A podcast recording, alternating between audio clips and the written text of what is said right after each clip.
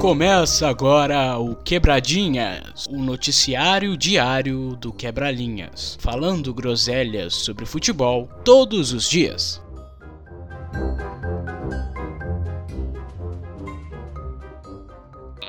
Tem uma coisa que eu não admito, é gritar comigo, sem eu ter feito nada. Começa agora o Quebradinhas 3, nesse dia 6 de julho de 2020. Eu estou sempre com ele, Rafael Fontes. Como está, meu amigo? Olá, novinhas. É isso, nesse dia 6 de julho tivemos apenas alguns poucos jogos hoje, né? Poucos jogos para comentar. A gente vai começar falando da Europa, lá Espanha, só passar rapidamente, porque nesse momento que a gente tá gravando o programa, Sevilha e Eibar estão se enfrentando 0 a 0 jogo chatíssimo, né, Rafa? Horrível. Eu tô assistindo aqui. Eu sou um masoquista. Também tivemos o um empate entre Real Sociedade e Levante por 1 a 1 também um jogo hoje aí. É outro jogo realmente muito triste, mas o Isaac meteu o gol aí, jogador interessante, sou fã do Isaac, Real Sociedade. E pelo Levante quem meteu o gol foi o Norgales, né? Isaac É isso, é grande jogador, grande jogador sueco aí, o Isaac do Real Sociedade. Vamos falar de Inglaterra porque essa primeira parte do programa vamos falar desse joguinho aí entre Tottenham e Everton, Rafa. Pô, hoje foi um jogo bem truncado. O Tottenham de José Mourinho tem adotado cada vez mais uma postura defensiva, até devido ao fato da defesa dele ser uma merda. Hoje não foi diferente, o time foi bem cauteloso. Fez um gol, entre aspas, fez um gol, né? O chute do Lo Celso ia pra fora, desviou no zagueiro Michael Keane e foi pro gol. E a partir disso eles administraram o resultado e no clássico estilo Mourinho estacionaram um ônibus, como disse Paulo Andrade hoje na transmissão, o famigerado ônibus branco do Tottenham. Anularam o ataque do Everton, que, pelo amor de Deus, né? Quando sua principal alternativa vindo do banco é Bernard, é porque a coisa tá ruim, velho. 1x0 pro Tottenham, foi uma vitória bem sólida, exibição bem sólida. Fica perto do seu rival Arsenal, e o que foi uma rivalidade que antigamente brigava para disputar vaga na Champions, hoje briga para disputar sétima colocação. Parabéns aí aos dois clubes pela bela campanha. Que loucura, que loucura esse Tottenham que, olha, um ano atrás a gente estava falando de um Tottenham que tinha teoricamente subido de patamar, tinha alcançado o final de Champions League com Pochettino, tinha jogadores world class, e agora, Rafa, o que, que aconteceu, meu irmão? O que aconteceu, que aconteceu com esse time, cara? Cara, os caras estão cansados, mano. É fim de. Acho que aquele, aquela Champions League ali foi mais o fim de um ciclo vitori glorioso pro Tottenham. Vitorioso é uma palavra muito forte, né? Glorioso em relação ao que tem sido a história recente do Tottenham, do que o início de uma nova era, né? Porque se você for ver, a base daquele elenco estava já envelhecido, o Alderweireld tem mais de 30, o Vertonghen tem mais de 30, o Trippier já não é mais nenhum menino e tava querendo receber um salário muito grande, até por isso foi pro Atlético de Madrid. O Rose tá, um, tá velho, até por isso tá no Newcastle, né? Porque o Newcastle não vai contratar um cara desse jogando bem.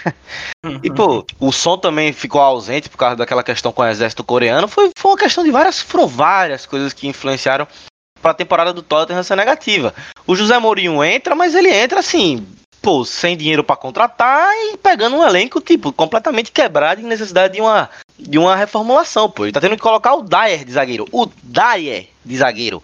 Porque o Davinson Sanches não acerta um lance, o Aurier tem um QI de 20 e, porra, lateral esquerdo só tem um, que é o Ben Davis. Se ele machucar, acabou. Ele tá numa situação meio ruim também de trabalhar. O clube tá numa situação bem ruim nesse momento. E assim, se, o, se não botar a mão no bolso para contratar ano que vem, corre seríssimos riscos de ficar fora do top 6 de novo na próxima temporada. Independente de José Maurinho ou não. Hum, pois é. Acho que o destaque do Tottenham nessa temporada vai pro belo grisalho do Mourinho e apenas isso, porque, pelo amor de Deus, que time rentável. Olha, é difícil fazer um destaque individual, cara. Isso que é... Quando o time não tem um destaque individual que se sobressai ali, é complicado mesmo, né? Sim, se for ver, é talvez o melhor coisa. jogador do time seja o Lucas, cara. E olha que loucura inacreditável. O time espera um momento de individualidade do som ou uma bola parar no pé do Kenny dentro da área e é isso. Não, não acontece muita coisa. É um time. Pô, o Mourinho, o Mourinho foi uma merda no Manchester United, mas é, eu não acho que ele tenha tanta culpa do, do trabalho tá tão ruim agora, não, pô. É um elenco que precisa todo mundo ir embora, velho. Acaba, aí... Tottenham, acaba! Esse elenco aí precisa de uma recepção estilo esporte em Petrolina, tá ligado? Pra pelo amor de Deus, dá um pique pra esses caras, né, velho? Bando de jogador safado, mano. É, é, complicado, viu, Rafa? A gente viu até, inclusive, uma briga ali entre Lohri e Son. Um dos jogadores mais softs do futebol mundial brigando. Um momento brilhante ali. espetacular. Horrível, horrível. Só um cara de boneca se envolvendo em briga.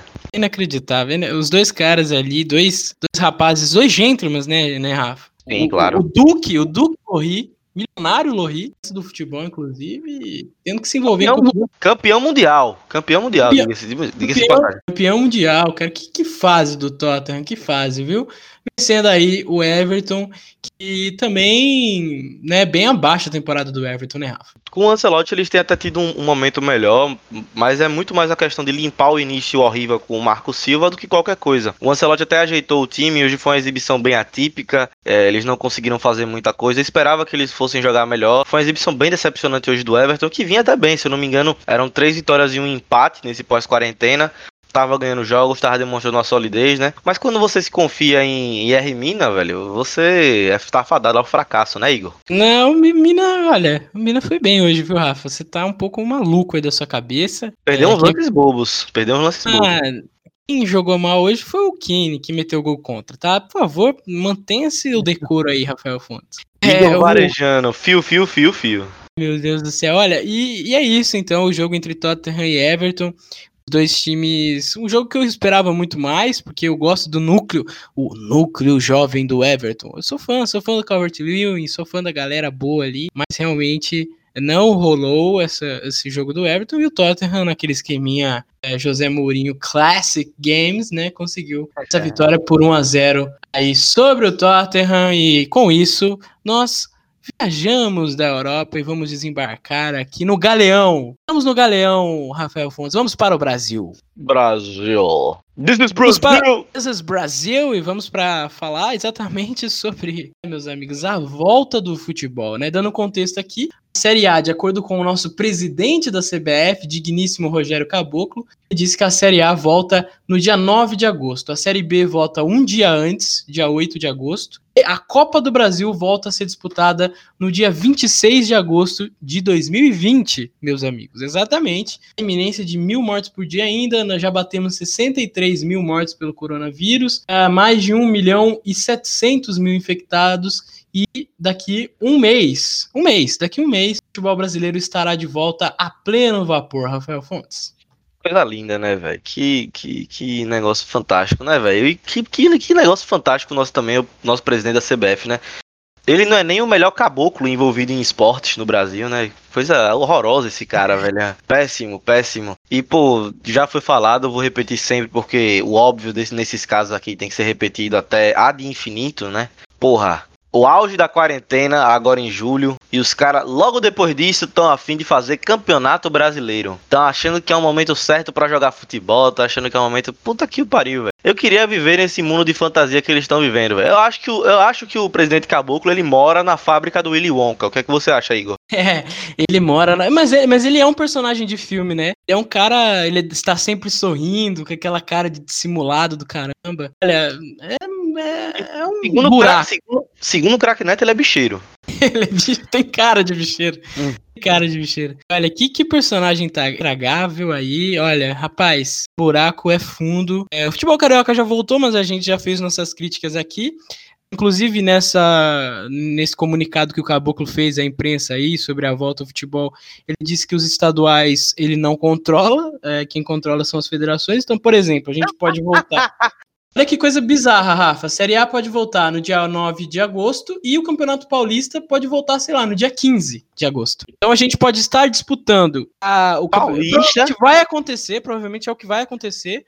Paulista, Copa do Brasil e. e Campeonato Brasileiro. Coisa linda.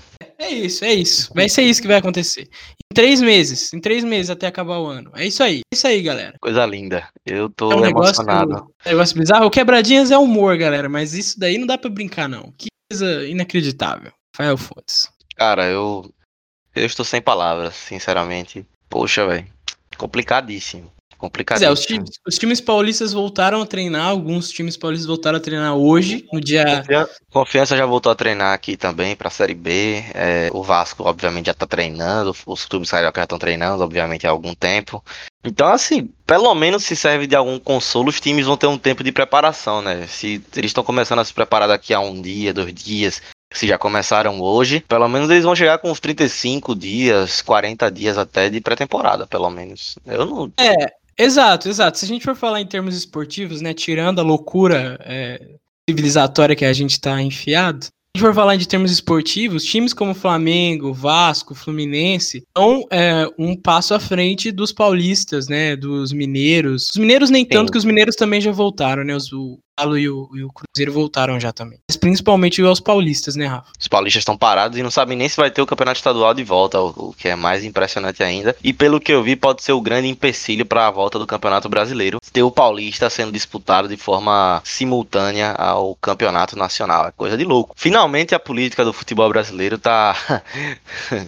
tá na sinuca de bico implacável, né? Pois é, né? Muita gente diz que é o caminho para o fim dos estaduais, que essa coisa da Globo aí. Olha, mas eu não sou tão otimista assim, não. Eu acho que o, sempre vai a tendência é piorar. Não sei o que, que eles vão fazer. Na, na, minha opinião, acho que a gente vai ter três meses aí de completa loucura, de todos os campeonatos sendo disputados ao mesmo tempo. É, lesão de jogadores importantes de clubes grandes. É, é uma coisa leva a outra, né, Rafa? É assim, é assim que funciona. É, e especialmente no Brasil, né? Que pelo menos quando você vê um campeonato inglês, os caras jogando duas vezes na semana, toda semana, pelo menos os caras têm parada técnica, os caras tiveram mais de mês de preparação, os caras esperaram o tempo certo da quarentena para recomeçar. Foi tudo bem feito, pô. Aqui não, aqui tá sendo tudo feito aos trancos e barrancos, uma coisa por cima da outra, e nada acontece, né? Feijoada, nada acontece, coisa ridícula, velho. Puta que o pariu. É, é isso, é isso, gente. Vamos então pro troféu Leandro Amaro e troféu Valdívia. Ah. Troféu Valdívia, taranana, troféu Leandro Amaro, tantanana, troféu Valdívia, Leandro Amaro, Valdívia, Leandro Amaro.